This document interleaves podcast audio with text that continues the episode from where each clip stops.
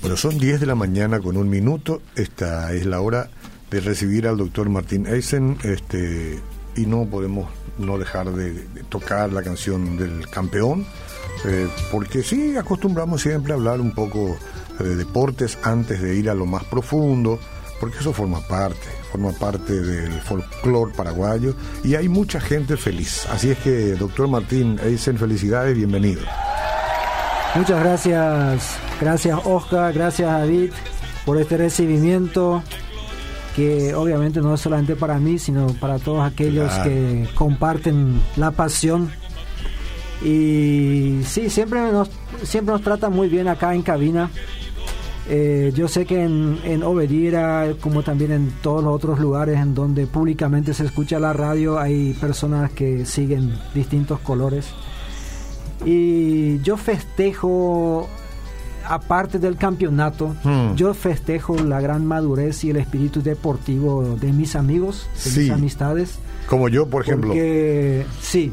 Gracias por el café para el doctor Martín. si quieren, tráiganle torta, todo. Él merece todo hoy. Sí, sí. Dicho sea paso, yo hice muy poco para que eso suceda. Eso es verdad, eso es verdad. Campeón, Estuve, estuve hablando de mis, de mis amigos, acá uno de ellos es el licenciado Oscar Vázquez, que públicamente ha dicho que no es de Olimpia, eh, pero no ha dicho de qué club es, entonces dejamos a la imaginación de la audiencia. Se infiere, se infiere. Algunos sí, sí. y hay que recalcar que ni bien terminó el partido de ayer, ya recibí su mensaje de felicitaciones y también de algunos otros. Entonces yo celebro esto como un espíritu porque es fácil ser pichado y hacerse decir, ah, bueno, otra vez y... Totalmente. Y quedarse en el molde y dice, no, cuando él me hincha ahí de repente le voy a contestar nomás, ¿verdad? porque así también tengo algunos amigos, no sé si llamarles amigos de todos los colores, tenés amigos de todos los colores. ¿eh? Hay algunos que solamente me escriben cuando Olimpia pierde.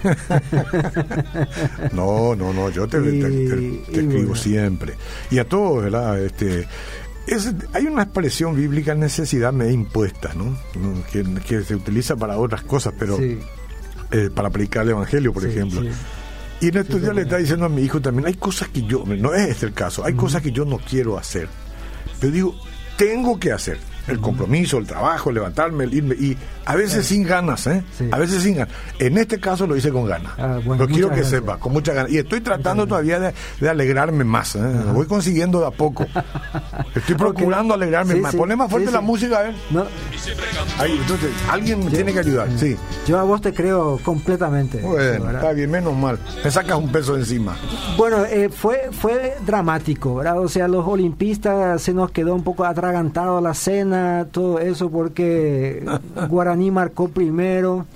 Al principio nos tranquilizamos y dijimos, y bueno, San Lorenzo también marcó primero, Cerro Porteño también marcó primero y después salimos ganadores. Sí, sí, sí. Pero después cuando marcó el segundo, ahí ya, ya nos daba más Preocupante, Más preocupante. El, el primer tiempo, Olimpia tuvo unos 20, 25 minutos de buen juego, buen juego, pero no supo traducir esto en gol.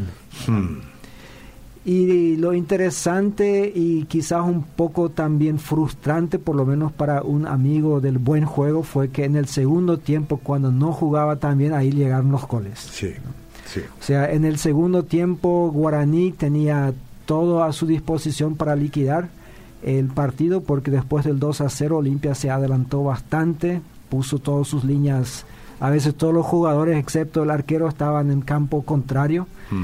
Y en más que una ocasión, Aguilar tuvo que salir de su arco para hacer del famoso líbero que hoy en día ya no existe en el fútbol, pero que eh, lo hemos visto a Neuer eh, del equipo alemán hacer eso. Hay algunos que son buenos con los pies también, algunos arqueros. Cada, cada vez hay más de estos que, que son buenos en la cancha. En una de estas casi le salió mal porque la pelota quedó picando ahí. Si el jugador de Guaraní se hubiese levantado antes, pero pero bueno, eh, tuvo muy buenas atajadas y según uno de los diarios, el mejor jugador en la cancha fue Aguilar. Le dieron mejor nota que a Roque Santa Cruz, que volvió a marcar los dos goles. Lo de mm. Roque Santa Cruz es remarcable, fue hasta ahora es el goleador del campeonato con 14 tantos de lo, lo, importante de esto quizás no sea cuando uno mira, bueno, 14 goles en 21 partidos no es tanto, mm. pero 10 de esos goles llegaron en los últimos cuatro partidos. Sí, pareciera que era el único que podía meter. De los 12 de los 12 goles que Olimpia marcó, en los últimos 12 goles de Olimpia, 10 fueron de, Roque. Sí, mm. eso sí es muy llamativo. Eh, no se explica por qué este repentino repunte en la cantidad de goles eh, obviamente el hincha de Olimpia está, está feliz, aquellos hinchas que son más analíticos y más críticos dicen, ¿y por qué no lo hizo antes? Hmm, hmm. Pero está bien, eh, o sea, el, promedio es impresionante, son 2,5 goles por partido si uno hace el promedio. Y, y, remarcable, o sea, con sus 38 años, en un nivel así, yo sí era muy personalmente yo diría, Roque, este es el momento para retirarte. o sea, mejor que eso no puede ser. Sí, sí, sí. Pero al mismo tiempo yo diría, bueno, si está tan bien, ¿verdad? O sea, el tema es que a mí no me gustaría que él termine en el banco de suplentes en algún momento de su carrera, ¿verdad? De que, que baje su producción, que se lesione, que esto, que aquello, y al final eh, así en silencio le dejan ir, como suele ser con jugadores. Y es doloroso ese tema de ahora tenés que retirarte. Imagínate que te lo digan a vos o que me lo digan a mí, Entonces uno dice, sí, es cierto, pero eh, no puedo. Tengo todavía algo que dar. Pareciera como que te ponen ya en el nicho. Está bien, se entiende. Ahora lo quieren, lo, quieren los árabes, parece, ¿eh? A Roque. Y seguramente, pero... No creo que se vaya familia, llevar todos los hijos. o sea, sería una decisión netamente motivada por el Bill Metal. El Bill Metal, sí. no, creo que le haga falta, ¿verdad? Pero en fin, eso ya es una cuestión personal. Bueno, eh, hay que decir que Guaraní hizo un buen partido, planteó bien el partido, hizo bien las cosas desde mi punto de vista, no tuvo la famosa suerte en el segundo tiempo para liquidar el partido. Libertad hizo sus deberes, le ganó, ganó su partido como tenía que hacer para mantener viva la esperanza y todo el resto de los partidos se juegan hoy. en donde ya la mayoría o mucha gente ya perdió el interés. Incluso en el partido de Libertad solamente hubo un poco más de 200 personas. Y conste que Libertad matemáticamente tenía posibilidades todavía de campeonar ayer, ¿verdad? Entonces hice un pequeño análisis. A mí me parecía que la mayoría de los goles de Olimpia vinieron en el segundo tiempo a lo largo del campeonato, cosa que demuestra de que el preparador físico ha hecho un buen trabajo porque normalmente los equipos empiezan a cansarse después del minuto 60 y no, no me encontré con tanta supremacía como hubiese pensado de los 49 goles que Olimpia marcó en el torneo hasta este punto. Falta un partido todavía, recordemos, en el caso Olimpia es el partido contra Sol de América. Eh, de los 49 goles, 28 fueron marcados en el segundo tiempo mm. y 21 en el primer tiempo. Pero lo llamativo es que en los últimos cuatro partidos, ahí en tres de esos partidos, Olimpia estaba perdiendo y después tuvo que remontar. Hmm. Contra Cerro Porteño, contra San Lorenzo y también contra Guaraní. En el caso de Guaraní fue dos goles abajo y aunque era un empate, porque hay gente que dice, ¿qué pasó? ¿Qué pasó? Escucharon las bombas, Olimpia ganó, lo que sea, ¿no? Yo mm. dije, por ejemplo, a mi esposa, Olimpia no ganó, empató, ¿no? ¿Y por qué están festejando? Yo dije, porque es el punto que necesitaban. Mira, el sabor de este campeonato, el sabor completo estuvo en la forma en que se consigue ese gol, ¿verdad? Si ese gol se hubiera Er, eh, concebido, en el concebido. 43, no, no, incluso en el 20, 25, el sabor no iba a ser lo mismo. Eh, tenés toda la razón. Que, entonces es más que una victoria esto, más que una victoria. Y, bien por la hinchada Olimpia. Sufrió mucho, ¿eh? en el primer tiempo sufrió, después sufrió otra vez, ¿verdad?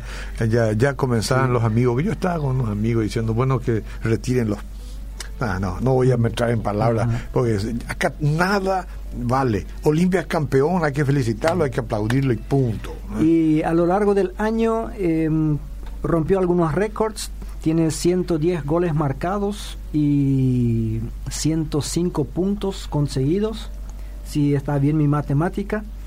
eh, está muy bien. Ahora hay que ver si se puede mantener este ritmo o no, porque siempre es difícil, porque todos obviamente quieren bajarle al campeón. No, eh, puede ponerse a descansar si quiere uno o dos años, ya, tranquilo. Eh, en los años dos, del 2000 hasta el 2011, recuerdo que mis hijos que estaban en plena etapa de crecimiento me decían, papá, ¿dónde está la gloria de Olimpia? Ah, Porque por 10 años que no salió campeón, nada. Estuvo en la llanura, pero ahora está pagando, está pagando su cuenta con creces.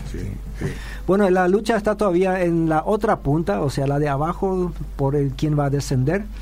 Ahí hay cuatro equipos que están en la lucha y depende de estos últimos seis puntos que están en juego. el más comprometido es Santaní pero hay que ver cómo, cómo salen esos partidos. Si San Lorenzo gana hoy, entonces ya zafa del descenso. Sí, pero le peleó Santanía Libertad ayer, ¿eh? Sí, le peleó mucho. Sí, y, casi, casi le ganó. Eh, según los comentaristas, se merecía por lo menos un empate. Sí, sí, sí, es verdad. Y bueno, eh, querida audiencia, para aquellos que están esperando también un poco las noticias del extranjero, del exterior, acá va algunas, algunos datos. En Inglaterra se jugó el clásico del, del Manchester, donde el Manchester City se enfrentó con el Manchester United. Fue victoria del Manchester United como visitante, 2 a 1. Y conste que el City es el actual campeón y esto sitúa la tabla de la siguiente manera. El Liverpool que ganó su partido 3 a 0 con 46 puntos. El Leicester a 8 puntos de distancia, ya 38. Y el Manchester City queda más lejos todavía con 32. El equipo del José Mourinho goleó 5 a 0. Parece que le hizo bien el cambio de técnico. Está repuntando con todo. En España no se dan tregua. El Real Madrid y el Barcelona ambos ganaron sus partidos después de que Lionel Messi ganara su sexto balón de oro, algo inédito en la historia del fútbol.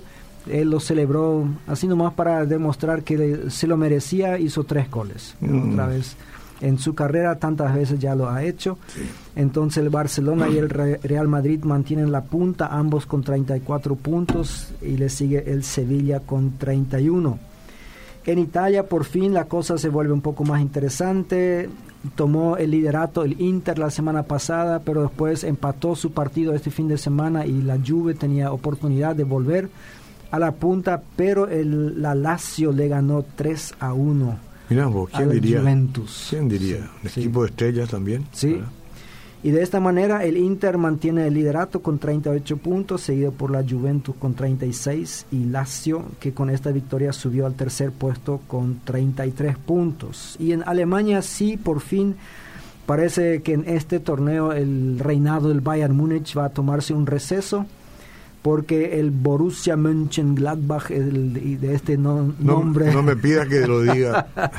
le ganó 2 a 1 al Bayern Múnich. Entonces de esta manera eh, mantiene la punta este equipo desconocido un poco más o menos desconocido fuera de Alemania con 31 puntos le sigue el Leipzig con 30 el Borussia Dortmund tiene 26 y en séptimo lugar recién viene el Bayern Múnich con 24. Así que hace muchos años que no se encontraba tan lejos de la punta como ahora. Hmm. Y algunas buenas noticias también para aquellos fanáticos de tuercas, como se suele decir a los que siguen el deporte motor. En el campeonato sudamericano que se llama el FIA Codasur, eh, el podio al final del año fue ocupado por tres paraguayos. Esto es impresionante. En primer lugar, Alejandro Galanti con Héctor Núñez. Segundo lugar, Diego Domínguez. Tercer lugar, Gustavo Saba. O sea, en un, en un campeonato internacional donde hay corredores de muchos países que los primeros tres todos sean paraguayos, eh, muestra que estamos en un muy buen nivel. Y en el rally cross country también a nivel latinoamericano o sudamericano, Andrea Lafarja. ¿La Farja es o La Farja? La Farja, La Farja, Ocupa el primer puesto en la categoría camionetas T1 Diesel. Felicidades a los corredores paraguayos que están haciendo historia. A veces decimos, bueno, esos son los, los hijos de los ricos o los ricos mismos que se andan divirtiendo, pero al fin y al cabo tiene también una cantidad importante de seguidores que están haciendo historia y desde que yo observé una vez en mi vida una carrera en vivo y en directo de la Fórmula 1, cambié también mi pensamiento sobre estos corredores. Realmente es un arte manejar un vehículo a 300 kilómetros de velocidad, mantenerlo en ruta y aparte de eso pasar a otros. Y lo mismo digo del rally, todos los que hemos visto, observado, sabemos que eso no es cosa de cualquiera manejar un auto por estos caminos y llegar en punta o siquiera llegar ¿verdad? A, a la meta. Y ayer, querido Oscar, fue un día muy importante en Paraguay. Era domingo, pero al mismo tiempo era un feriado nacional donde la Iglesia Católica celebra a la Virgen María y yo quiero hablar hoy un poco sobre el ejemplo de María para todos los cristianos. Em, en base también un poco sobre una pregunta que me hizo una creyente en estos días y un artículo que había leído. Eh, la pregunta que me hicieron fue, ¿por qué en la Biblia dice que María guardaba estas cosas después de escuchar algo, la persona no estaba muy segura en, en dónde estaba, pero después se recordaba cuando los pastores vinieron a buscar, eh, a visitarle al niño Jesús, después dice que María guardaba estas cosas meditándolas en su corazón. ¿Y por qué José no lo hizo? Eso fue la pregunta concreta. Bueno, em, hay mucha desinformación sobre esta famosa pareja José y María, sobre quienes en las próximas semanas vamos a escuchar mucho y los vamos a ver en muchos pesebres. Em, en este artículo que se me mencionó se dijo de que José, típicamente hombre, desaparece de la vida de Jesús, o sea, es el padre ausente en la vida de Jesús. Y yo absolutamente no comparto este concepto. Nosotros si leemos cuidadosamente la palabra de Dios y a eso solamente me voy a remitir, no voy a entrar acá en teología católica o teología evangélica, simplemente lo que nos dice la Biblia, nosotros vemos de que María fue escogida de parte de Dios y no dice el por qué. La Biblia no dice, no dice que fue mejor que otras mujeres, no dice que ella fue la única que merecía este estatus, si nosotros analizamos toda la Biblia, vemos que Dios incluso en muchas ocasiones elige personas sumamente indignas porque Él justamente quiere demostrar de que Él no se vale de, de los criterios que los seres humanos están usando. Con eso no estoy diciendo que la Virgen María haya sido una mujer mala en absoluto. Yo creo que fue una muy buena persona pero lo, digno, la dignidad de su vida o su santidad, desde mi punto de vista, no fue lo que hizo antes de conseguir a Jesús, sino lo que hizo después. Y muchos están citando este pasaje de Juan capítulo 2, donde ella, eh, cuando están en una boda, ella y Jesús, y Jesús está con sus discípulos, y entonces cuando se acaba el vino, y la gente está preguntando y preocupándose, entonces ella le dice a Jesús, mira, ellos ya no tienen más vino, y él responde de una manera un poco áspera, bueno, ¿qué tienes que ver conmigo, mujer? ¿verdad? No le dice mamá. Mi hora no ha llegado. Mi hora no ha llegado. Mm. Y después ella le dice a los sirvientes, todo lo que él les diga, eso hagan. Y normalmente esto se cita como un principio de vida y estoy de acuerdo, e, es muy bueno. Pero mucho antes de eso, hay dos ocasiones y ambos están en el Evangelio de Lucas capítulo 2, en donde dice algo muy importante de ella y yo quiero enfatizar eso. En el versículo 18 de Lucas capítulo 2 dice, y cuantos lo oyeron se asombraron de lo que los pastores decían. María, versículo 19, María por su parte guardaba todas estas cosas en su corazón y meditaba acerca de ellas. Acá el traductor bíblico eh, que tradujo el griego al español trata de traducir una palabra que realmente significa movía estas cosas. O sea, porque si decimos guardaba estas cosas en su corazón, para nosotros el guardar tiene un, sentido estático, o sea, ahí guardas algo y se queda. Sí, sí. Guardas una bolsa de cemento y no se mueve más de ahí. Mm.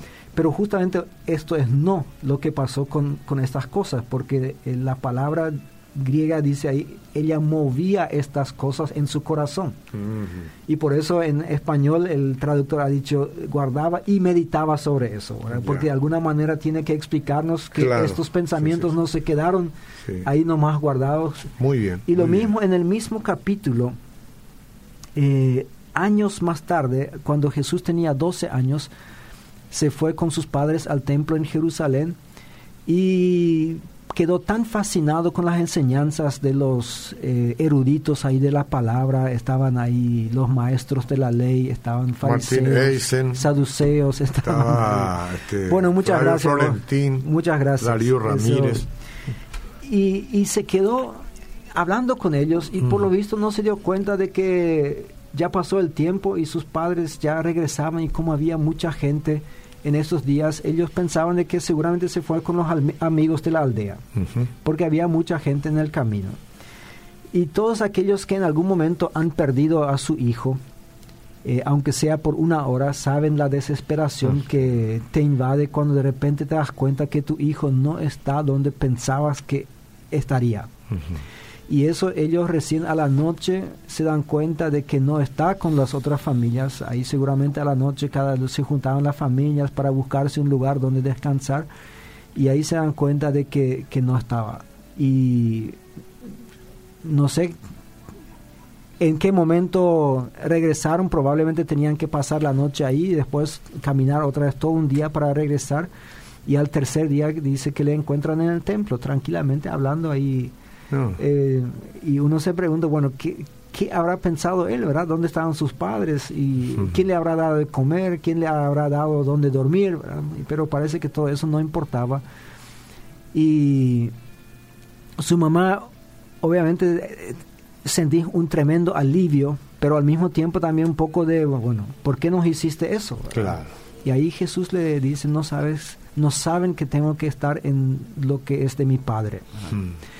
Eh, bueno, una respuesta bastante llamativa también para un chico de 12 años. La gran pregunta que los teólogos se hacen siempre es en qué momento Jesús supo que era hijo de Dios.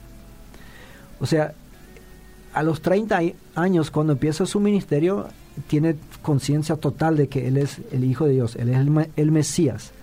Pero probablemente sus primeras palabras cuando empezó a hablar a los dos años no fueron, hola mamá, yo soy el Mesías. Eh, eso, en algún momento sí, eh, le vino. Y, ahí dice otra vez, pero su madre conservaba todas estas cosas en el corazón. Mm. Y ahí viene la respuesta a, esta persona que me preguntó, ¿y por qué su padre no? Mm.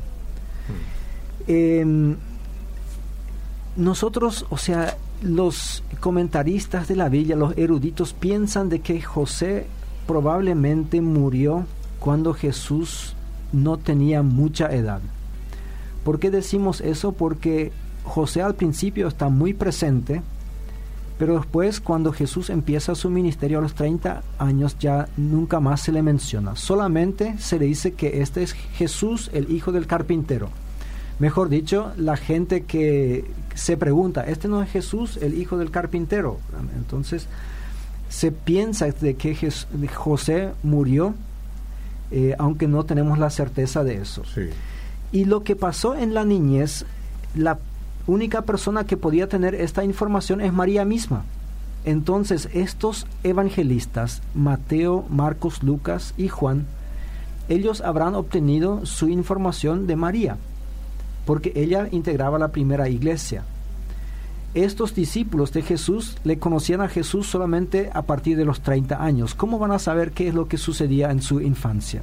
Bueno, ahí estaba María en la iglesia, entonces ellos podían hacer, señora María, queremos hacerle una entrevista porque estoy escribiendo acá la historia de Jesús y queremos saber algo de su niñez. Y ahí seguramente María les habrá contado, bueno, estas cosas que decían los pastores, o esta cosa que él me dijo de ahí en el templo. Eso yo movía dentro de mi corazón. Yo escuchaba eso, yo guardaba, como vamos a usar el término español, guardaba eso y movía esto en mi corazón. Y en defensa de José, yo quiero decir que a diferencia de María, de José sí se dice que era una persona muy buena, que era una persona justa.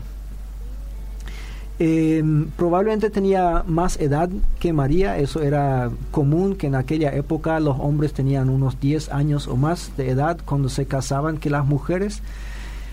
Eh, mientras de María solamente se dice que ella era una virgen, de José dice que él era un hombre justo de la tribu de Judá, que ya le tenía, le había e, echado ojo a María y quería casarse con ella. Y un día esta su novia le aparece y le dice que está embarazada del Espíritu Santo. Mm. Bueno, cualquiera de nosotros que nunca le tocó a su novia y si su novia le aparece y le dice esto, eh, disculpame. Sí, exactamente. disculpame la sonrisa, pero sí. Este, y se hicieron muchas bromas de esto. ¿eh? Se hicieron muchas bromas. Y uno tiene que imaginarse José en esta situación, pero él era, la Biblia dice, era un hombre justo y no solamente esto, nosotros vemos de que él era muy considerado y misericordioso, porque él podría haber llevado eso directamente a las autoridades judías y diciendo, mi novia aparece embarazada mm. y yo no fui. Denunciarla. Y eso significaba apedreamiento. Mm. Pero él no quiso eso. O sea, él ni siquiera podía enojarse con su novia. Él pensaba dejarla en secreto. Mm. Así dice Porque así dice la Biblia. O sea, nosotros solamente usamos lo que acá dice la palabra de Dios. ¿Qué hubiese significado eso? Eso hubiese significado que probablemente algunos decían, bueno, fue José, otros dirían, fue otro, qué sé yo. Ella podría haberse otra vez ido a la a Judea, donde no la conocían, porque dice la palabra de Dios que ella se fue a Judea a visitarle a su prima Elizabeth que estaba a punto de tener un hijo también, que es otra historia, pero muy fascinante también. Y volviendo de ahí, ella revela a José de que está embarazada y probablemente en este momento tenía tres meses porque tres meses se quedó en, en Judea. Y ahí yo quiero destacar el rol de José. Un ángel se le aparece a la noche y le dice, mira José, ella tiene razón. Lo que ella, lo, el bebé que está creciendo, esto es de parte de Dios. Entonces no temas de tomarle a ella como tu esposa, porque ella no es promiscua. No es que se echó con otro tipo ni nada. Esto es de parte de Dios. Ella es virgen. Ella se mantuvo virgen. Entonces José le cree. Y el tema es José sabía eso en su corazón, pero la otra gente no sabía. O sea, la otra gente se habrá burlado bastante de José. Este tipo le creyó todo. se fue su novia, regresa después de tres meses, está embarazada. No sabemos de quién ahí en Judea, con quién se cruzó, pero le dice que fue el Espíritu Santo y este José, el tonto, el viro. y, ahí, eso no es una burla por una semana o dos o un mes, por toda la vida. Queda. Eso queda por toda la vida. Y eso es destacable. O sea, José fue obediente, se expuso al ridículo pero no solamente esto, el ángel respeta la jerarquía que Dios ha puesto para el matrimonio, de que el hombre es la cabeza del hogar. El ángel le visita una sola vez a María, pero tres veces a José. Entonces, para aquellas personas que dicen que José fue el ausente, el padre ausente en la vida de Jesús, no hay ningún fundamento bíblico para eso. José estuvo ahí incluso cuando los sabios del oriente o los magos del oriente los visitaron, dice que en esta noche el ángel le, o sea, los, se fueron los sabios y a la noche un ángel le visitó a José y le dijo, mira, agarra al niño y huye con él a Egipto, porque Herodes le quiere matar. Hmm. El texto de la Biblia dice, esta misma noche. o sea, ni perdió tiempo, ni esperó la mañana, ni nada. Ahí mismo se levantó, agarró a su esposa y al niño y se fueron a Egipto. Padre responsable, esposo Un padre responsable. responsable, muy obediente a la palabra de Dios. Sí. Pero lo que quiero dejar el último mensaje, el último minuto, otra vez lo de María. Guardar estas cosas en el corazón, meditándolas en su corazón, moviendo la palabra de Dios en sus corazones. Querida audiencia, nosotros, especialmente los que acudimos cada domingo a un culto de una iglesia o a una misa, o los que escuchamos radio obediera, hay tantas cosas buenas que escuchamos. ¿Cuánto de eso guardamos en el corazón? ¿Cuánto de eso movemos en el corazón? ¿Cuánto de eso rumiamos? ¿Quién de ustedes sabe lo que dijo el pastor ayer en su sermón? ¿Quién, ¿Quién, de ustedes recuerda lo que su sacerdote dijo ayer en la homilía? Querida audiencia, la palabra de Dios es algo tan precioso que nosotros no podemos darnos el lujo de ser simples coladores por donde no nada se queda, o sea, entra, sale por otro lado tranquilamente. Lo que podemos aprender de María es que cuando recibimos palabra de Dios, y conste que lo que ella escuchó fue de unos pastores malolientes que pasaban la noche afuera sin lavarse, probablemente con alcohol en su eh, una como, se suele decir esta banderita de alcohol que, en, que se sentía en su hablar y ella guardaba esas cosas lo que escuchaba de parte de ellos porque sabía que eso vino de parte de Dios nosotros hoy en día tenemos tantas oportunidades de escuchar la palabra de Dios clara concisa sin otros tonos o sin otros olores de alcohol o lo que sea de gente que nosotros respetamos, no como eran aquellos pastores. Y mi gran pregunta es cuánto de eso realmente guardamos. Más adelante el apóstol Pablo va a llamar el Evangelio este tesoro en vasija de barro.